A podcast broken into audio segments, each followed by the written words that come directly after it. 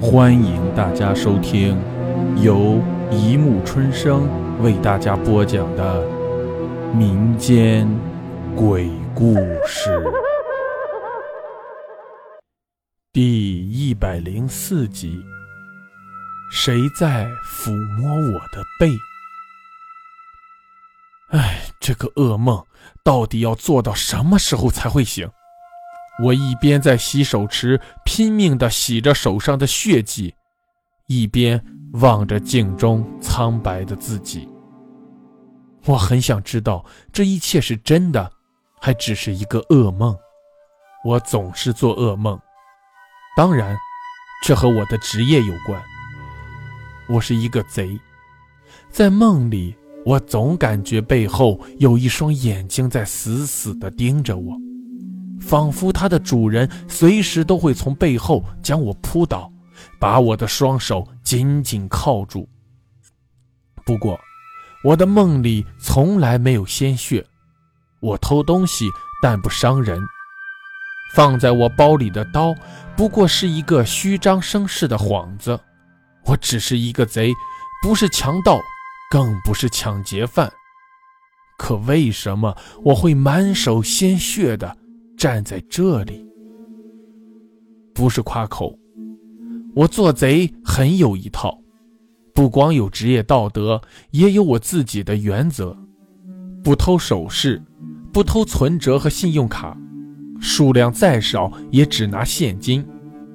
偷的东西越少，留下的线索也越少。本来我是不会失手的，每次作案前。我都会有详细的计划，这一次也不例外。我化妆成报纸派送员进入小区，然后查看每家的邮箱，最终选择了一户信箱里塞满了过去三四天信件的人家作为下手对象。那些信几乎都是化妆品和时装的购物广告，不看名字我也能断定。这家主人是一个年轻女性，这对于我来说不亚于一个双保险。一切都十分顺利，一如我想象。一个单身女性的家，且女主人应该几天没回来了。客厅花瓶里的鲜花都开始败落了，这让房间里弥漫着一丝带着腐朽味道的甜香。出差，或是旅游了吧？我奔向女人的卧室，在床头柜的第一个抽屉里，发现了零零散散的几千块钱和无数张购物卡和信用卡。这是个漂亮但有点粗心的女人，一如她放在床头柜上的照片。照片里，她搂抱着一个男人，露出甜蜜的笑容。可是这些与我无关。为什么后来变得不可收拾？我看了一眼躺在地上的他，是照片里和女人相拥的男人。原来杀人一点都不难。我以为我会害怕，可是当我将手中的刀用力插进他的胸口，却丝毫没有迟疑。我用身子死死地压住他，我们的脸那样的接近，我能清楚地听到他的喘息。我看着他的脸一点点失去血色和生气，一个生命就这样消失在我面前，而我早已忘记了害怕。我把尸体拖走，然后小心地用毛巾擦去了地板上的每一滴血。还将屋内的一切尽量还原成我进来的样子，只是那张床，我还是没有勇气接近。从始至终，我都远远地避开它，那个让我恐惧的根源。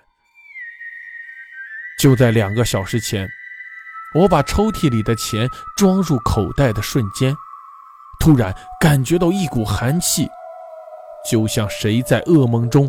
盯着我一样，全身的毛孔一下子炸开了。我猛地转过头，卧室里除了那张大床，什么也没有。可当我想转身离开时，那种背后发麻的感觉却始终没有消去。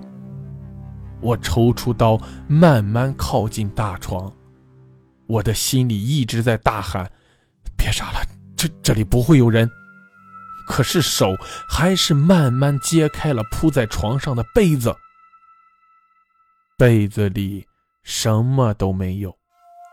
我坐在床上，狠狠地吐了口气，满身都已经汗湿。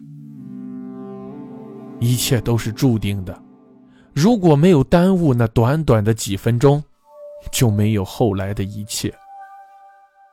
他拿着箱子打开门走了进来，我来不及想，就躲到了床下。我透过床单和地板的缝隙，看着他的双腿来回徘徊。清晰地听到他沉重的喘息，还有他抓头发的沙沙声。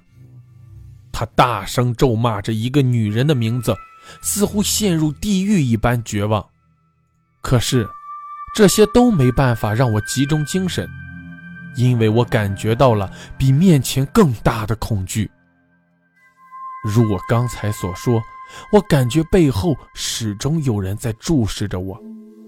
那种目光爬过身体，让人发麻的感觉越来越强。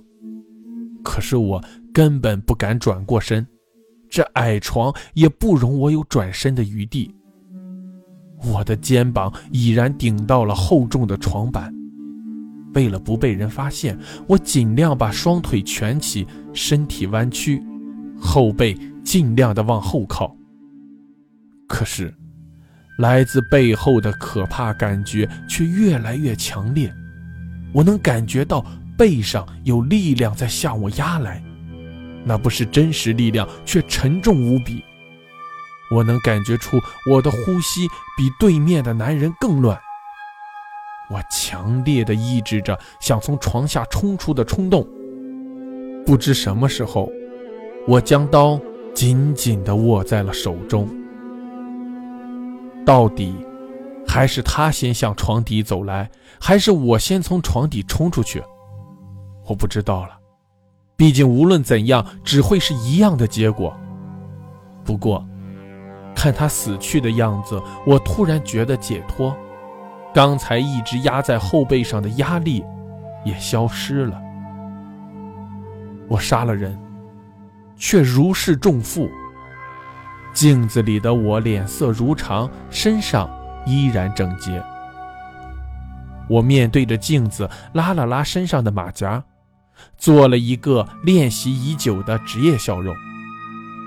在我离开的时候，我发现男人带来的大皮箱是空的，很奇怪。我脚步平稳地走在小区里，向朝我走来的保安露出微笑。可就在我要走出小区大门的时候，有人从背后将我扑倒，把我的双手紧紧地绑住。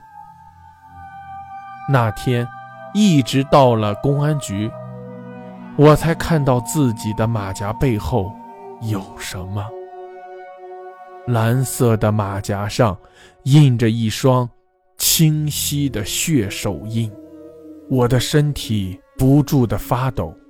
因为我终于明白，在我躺在床下的时候，到底是什么在注视着我，在轻抚着我的后背。好了，故事播讲完了，欢迎大家评论、转发、关注，谢谢收听。